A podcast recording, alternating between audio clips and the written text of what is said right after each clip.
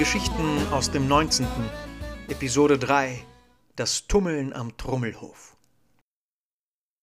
Nebel kriecht aus dem Wiener Wald und umhüllt die kargen Weinberge von Neustift und Sievering. Es weihnachtet kritisch. Abends sieht man die Beleuchtungen der Balkone und Häuschen zwischen den blattlosen Ästen der Bäume funkeln. Und gestern Nacht noch, in den Nachwehen des Dezembervollmondes, zeigten sich auch die Sterne im Winterhimmel. Die Luft auf dem Balkon, als ich begann, diese Zeilen zu schreiben, war eiskalt und klar. Der Nebel muss im Laufe der frühen Morgenstunden aufgekommen sein. Als ich heute in dunstiger Frühe erwachte, überkam mich die bittere Erkenntnis, dass ein weiteres Jahr sich seinem Ende neigt, ohne Vorwarnung und Gnade. Schnell trank ich meinen Entschlackungstee und vollführte mehr schlecht als recht mein morgendliches Altherren-Tai-Chi, bevor ich mich adjustierte und das Haus verließ, wo mich nun der Anblick der vernebelten Weinberge begrüßt. Karg, matt und irgendwie trist, wenn ich darüber nachdenke, wie festlich alles bis noch vor zwei Monaten in herbstlich güldenem Licht erschien. Ich schelte mich einen Freizeitmelancholiker und möchte gern Poeten und trete mit einem Lächeln den ungeplanten Spaziergang an. Sollen sie nur, denke ich mir, sollen sie nur ihren Spaß haben, die Wettergötter und Frösche. An Tagen wie diesen, wenn man weder lange noch gut geschlafen hat, breitet sich in einem diese fast schon traumähnliche Leichtigkeit aus, als würde die Welt sich zum Soundtrack von Erik Satie drehen und man wäre unterwegs zu seiner Therapiesession beim noch umstrittenen Herrn Freud, nur um im Anschluss einen Kaffee im Zentral zu zischen und mit seinen intellektuellen Freunden Hüte und Geschichten auszutauschen.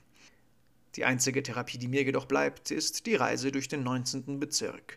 Hier, wo die Erinnerungen hinter den Bäumen und Hausfassaden lauern und schmachten und einen unentwegt daran erinnern, dass das Rad der Zeit sich dreht. Das Rad der Zeit, das lange vor Amazon Prime da war und unter dem wir uns alle winden wie die Würmer im Dreck. Ich stelle mir die Frage, ob es jedem in meinem Alter so ergeht. Aber ich denke, die Antwort lautet Nein. Genügsamkeit, nicht zu verwechseln mit Wurstigkeit, ist ein gar nicht mal so seltenes Gut, scheint mir. Das bewundere und schätze ich sehr. Die Last, die dem Ehrgeiz vorauseilt, ist oftmals mehr, als ich tragen kann. Und jetzt, da der Lebensfaden sich allmählich zur Schlinge zusammenzieht, denke ich mir, wie viel Zeit bleibt mir noch? Wieder schimpfe ich mit mir und grinse breit, als meine Gedanken, wie sie es so oft im Laufe des Tages tun, an Dramatik und Übertreibung gewinnen. So schlimm ist es doch nun wirklich nicht, sage ich mir, und es freut mich, dass kein Widerspruch aufkommt. Den Traum zu füttern, das Einhorn zu jagen, darüber definierte ich mich seit Kindesalter. Mit 30 beginnt es jedoch peinlich zu werden. Daher dieser Zeitdruck, daher das Getriebensein und die tickende Bombe in meinem Schädelinneren. Ich darf plötzlich kein Kind mehr sein. Und das, das tut weh. Es geht bergauf. Der Ehrengrubenweg spuckt mich auf der Salmansdorfer Höhe aus, wo die Erinnerungen an harmlosere Zeiten mir verführerisch zulächeln. Verdammte Sirenen, sie bekommen wohl niemals genug. Und dann wiederum stellt sich mir die Frage, ist es wirklich so schlimm zu schwelgen? Wieso der bittere Beigeschmack? Wieso der Schmerz? Es sind schlussendlich doch schöne Erinnerungen, Freundschaften, die noch halten, Spaziergänge, die noch spaziert werden können, Ideen, die es zu Papier brachten und die Welt erreichten, romantische Begebenheiten, die sich in jeder kleinen Falte meines Gesichtes verewigten. Was daran ist schlecht? Fürchtest du den Tod? fragt mich eine innere Stimme. Fürchtest du die Endlichkeit? Ich fürchte die Sinnlosigkeit, gebe ich zur Antwort und trabe weiter wie ein aufgescheuchtes Maultier, während es bergab und nach Sievering geht. Obwohl ich es niemals vorhatte, steige ich in den 39a, der sogleich anruckt und losrattert. Nur zwei Sieveringer Großmütterchen befinden sich mit mir im Bauch des Lindwurmes. Und auch ich wäre eigentlich nicht zugestiegen, wie ich mir selbst unablässig einzureden versuche. Manchmal ist es halt verlockend, auch wenn man die Öffis in Wahrheit hasst. Das Gefährt wurmt sich mit Gefräßigkeit und Manie die Sieveringer Straße entlang. Durstig so wie ich es jedes Mal tue, schaue ich aus dem Fenster, um einen Blick auf mein ehemaliges Elternhaus zu erhaschen, welches ich niemals verließ, welches ich in meinen Träumen noch immer bewohne, wissend, dass Freud und sein Pendel ihren Spaß mit mir hätten.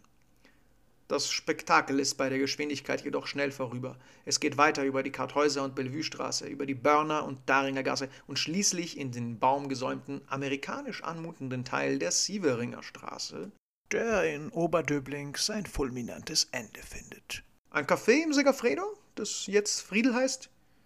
Nein, heute nicht. Ich brauche Bewegung, ich kann nicht stillsitzen. Ich beschließe, nach Grinzing zu gehen.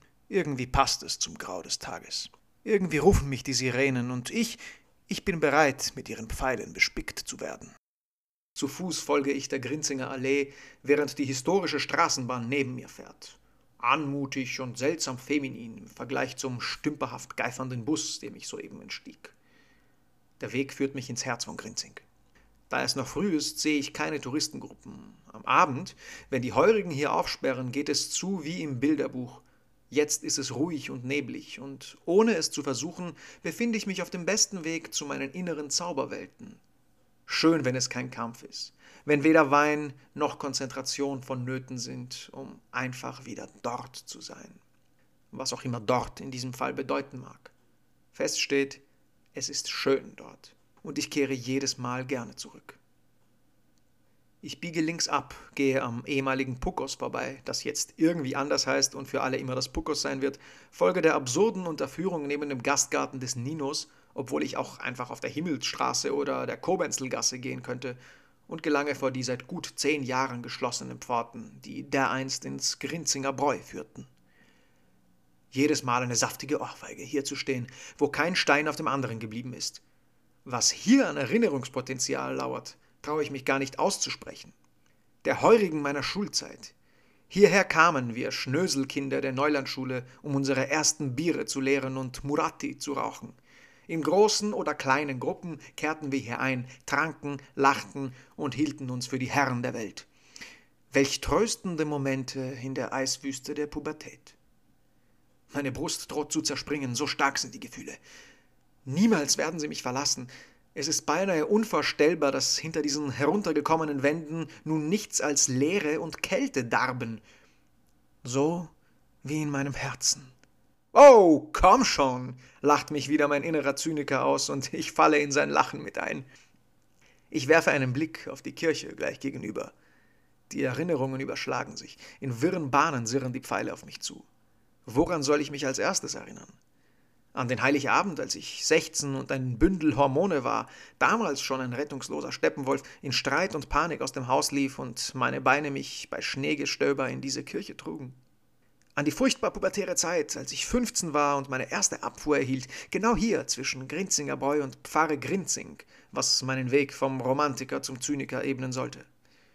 Oder an die Ära, als ich schon 24 war, jeden Kontakt zu mir selbst verloren hatte, während ich in einer unablässigen Verkettung amüsanter Gesellschaften alles trank, was diese Stadt zu bieten hatte, und eines Tages wie durch ein Wunder hier landete und zum Kahlenberg marschierte und so vieles, vieles, vieles mehr.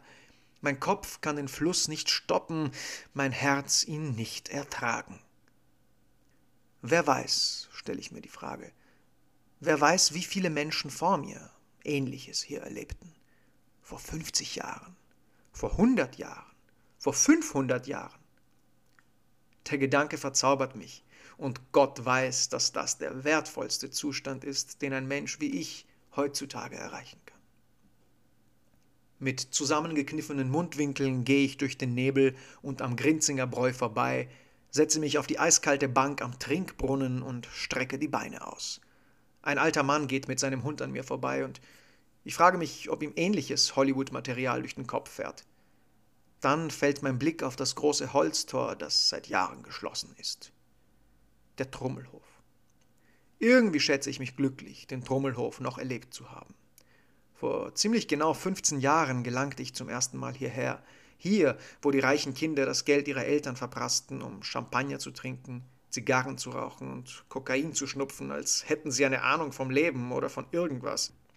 Kinder, die nun vermutlich erwachsen sind und selbst das Geld verdienen, das sie einst ihre Eltern kosteten. Welch eine Klientel, welch eine Zeit. Mitte der Nullerjahre, Avril Lavigne auf ihrem Peak, OC California im Fernsehen, Kira Knightley und Orlando Bloom auf jedem Cover und Griechenland Europameister unter der Führung von Otto Rehagel. Gute Zeiten. Die Low-Rise-Jeans kamen in Mode, nachdem Ikonen wie Paris Hilton und Britney Spears mit gutem Beispiel vorangingen. Das Haar wurde glatt und glatter, der Teint vom Blass zu aschfahl. Grunge und Emo kehrten zurück und die DJs übernahmen langsam, aber sicher die Rolle echter Musiker. So zumindest habe ich diese Zeit in Erinnerung.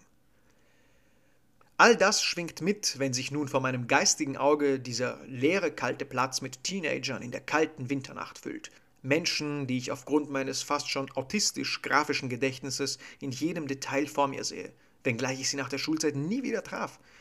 Ich höre sogar ihre Gespräche, als würden sie in diesem Augenblick vor mir stattfinden. Die ständige Diskrepanz zwischen Trommelhof und Tanzcafé weiter oben.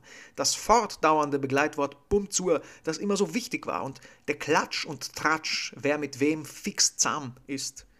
Dazu natürlich die italienisch anmutenden Namen der Schickeria im Sinne von Nino und Angelo. Ich war nie Teil davon. Genauso wie ich sie alle jetzt vor meinem geistigen Auge beobachte, genauso beobachtete ich sie schon damals wie ein Alien, das verstehen und lernen wollte. Wie ein Hobbit, der einfach nur den Ring ins Feuer werfen musste. Und doch war es irgendwie magisch. Die ganzen neuen Themen waren hochspektakulär, ebenso das Rauchen von Zigaretten und das Konsumieren alkoholischer Getränke. Damals, als man nach dem Fortgehen nach Hause kam und von Kopf bis Fuß nach Rauch stank. Damals, als man noch echte Taxis anrufen musste, da es keine Apps und keine Smartphones gab. Damals, als man noch nicht seine Bankomatkarte in den Zigarettenautomaten schieben musste, um sein Alter zu bestätigen. Und überhaupt, als alles irgendwie mysteriöser war, als das Drehbuch noch nicht feststand und, falls es das doch tat, war man in der Regel viel zu jung und unwissend, um davon depressiv zu werden. Man war jung und konnte sich alles erlauben. Die Welt war voller Wunder. Ich sehe sie vor mir, die Kids der Klassen über mir, vor denen wir immer einen gesunden Respekt hatten und die wir nach all den Jahren in unseren Köpfen nach wie vor als die Großen wahrnehmen. Ich sehe mich und meine Freunde, wie wir Teil des Tummelns sind, Teil des Trummelns. Und drinnen im Trummelhof riecht es nach Rauch, Wodka Bull und The One von Dolce und Gabbana. Die Musik ist viel zu laut und man ist fasziniert vom Beben des Gedärms. Junge, reiche Menschen en masse, ohne Sicherheitsabstand und ohne Maske. Manche sogar in absurder Mund-zu-Mund-Beatmung und regem Speichelaustausch. Kinder in den Kleidern Erwachsener, Hoffnungsträger, die nicht ahnen, was sie erwartet, die nicht wissen, dass sie die Letzten ihrer Zeit sein werden, kurz bevor buchstäblich alles digital werden wird, kurz bevor sich alles verändern wird jedes Wort, das man in dem Alter mit dem anderen Geschlecht austauscht, ist eine eigene kleine Heldentat. Jeder coole Spruch, den man mit demselben Geschlecht austauscht, eine Trophäe im Trophäenregal cooler Sprüche. Jedes Getränk, das man mit Bargeld bezahlt, eine Errungenschaft. Jede Zigarette, ein kleines Abenteuer. Wie ein Schwamm nimmt man alles in sich auf, vor allem kreative Persönlichkeiten am Anfang ihrer Reise. Jedes Gesicht, jedes Wort, jede Begegnung, all das wirkt wie Treibstoff für die Inspiration. Lieder und Bücher sollen folgen. So einfach ist das nämlich in dem Alter. Keine Gedanken an Pension und Versicherung, an Fördergeldern für Projekte, an Einnahmen, Rechten, Verträgen oder gar an Influencern, Spotify-Playlists und Social-Media-Marketing. Nichts davon. Einfach nur der naive Wunsch, alles Erlebte in Kunst zu verpacken und irgendwann berühmt zu werden. Wie schön. Eine Vespa rauscht an mir vorbei und reißt mich aus meiner Träumerei. Ich merke, dass ich hier weg muss. Zu tief ist der Graben, der sich öffnet, zu süß der Schmerz. Und doch auch irgendwie heilsam. Wie absurd, Schmerz und Heilung gleichzeitig zu verspüren. Wie absurd, sich ständig schuldig und unschuldig zu fühlen. Ständig sich selbst um Vergebung zu bitten und ständig sich selbst zu vergeben. Ich stehe auf und fange an, die Melodie eines meiner Lieder zu summen, die damals geschrieben wurden. Das sich danach sehnen, wieder dort zu sein, nimmt übermenschliches Ausmaß an und ich knicke ein. Unter Anstrengung und Ächzen fasse ich mir ans Herz und stelle mich kerzengerade hin. Da kommt eine letzte Erinnerung aus dem Trommelhof in mir hoch. Die Weisheit eines Siebtklässlers, welche ich nach all den Jahren noch immer befolge. Auf den Herrentoiletten erklärte er mir nämlich, dass man im Suff seinen Nacken einfach nur mit bisschen kaltem Wasser besprenkeln soll, dann wird man nämlich wieder nüchtern. Ein Ratschlag, den ich jahrelang befolgt habe und noch immer gewissenhaft befolge. Ich muss plötzlich lächeln. Das hatten vermutlich weder Wettergötter noch das Universum geplant. Dass ich mich an dieses Ereignis so klar und deutlich erinnere und mein Leben danach richte, das ist mein kleines Geheimnis. Ganz gleich, was passieren mag, jede Erinnerung und jede noch so kleine Begebenheit, die wir heute in diesem Augenblick erleben, haben das Potenzial, unsere und die Welt anderer zu verändern. Alles, was je passiert ist, passiert und noch passieren wird, formt dieses nicht-lineare Konstrukt, das ich mir ballförmig vorstelle und in dessen sich stetig verändernden Netzen wir uns befinden. Es ist letztlich unsere Entscheidung, ob wir drin feststecken und vor der Spinne Angst haben oder ob wir selbst spinnen wollen. Und spinnen, das tue ich gewiss. Ich grinse wie ein Idiot und trete den Heimweg an, um Arbeit und Herausforderungen des Alltags anzugehen. Immerhin stand der Vollmond vor ein paar Tagen im Zeichen der Zwillinge. Das muss doch zu irgendwas gut sein. Also dann, brumme ich in morgendlicher Rauheit. Frohe Weihnacht und ab nach Hause. Falls dir diese Geschichte gefallen hat, freue ich mich, dich in meiner E-Mail-Liste willkommen zu heißen. Hier erwarten dich News, exklusive Inhalte, Gewinnspiele, Rabatte und natürlich bekommst du Blogbeiträge, Podcasts, Streamings, Konzerttermine und so weiter ganz bequem in dein Postfach. Es ist auch auf Englisch verfügbar. Einfach einen Blick auf die Website werfen, da ist die E-Mail-Liste verlinkt. Und falls dich ausschließlich der Blog interessiert, kannst du natürlich auch nur diesen abonnieren. Die Podcast-Episoden äh, erscheinen auf Spotify, Apple, Google und allen anderen Podcast-Plattformen. Am besten auf anchor.com nachschauen, da sind sie alle nämlich ähm, vereint. Ansonsten sage ich danke, vielen, vielen Dank fürs Vorbeischauen und Weiterlesen. Ich freue mich ganz besonders auf Episode 4 im neuen Jahr. Bis dahin wünsche ich, falls du das heute oder morgen liest und hörst, frohe Weihnachten und alles Gute für 2022. Wie wir in dieser Episode festgestellt haben, ist das Rad der Zeit ja für alle dasselbe. Mein Leben lang, ich werde dich finden, koste es viel, ich werde dich finden, denn das ist mein Ziel.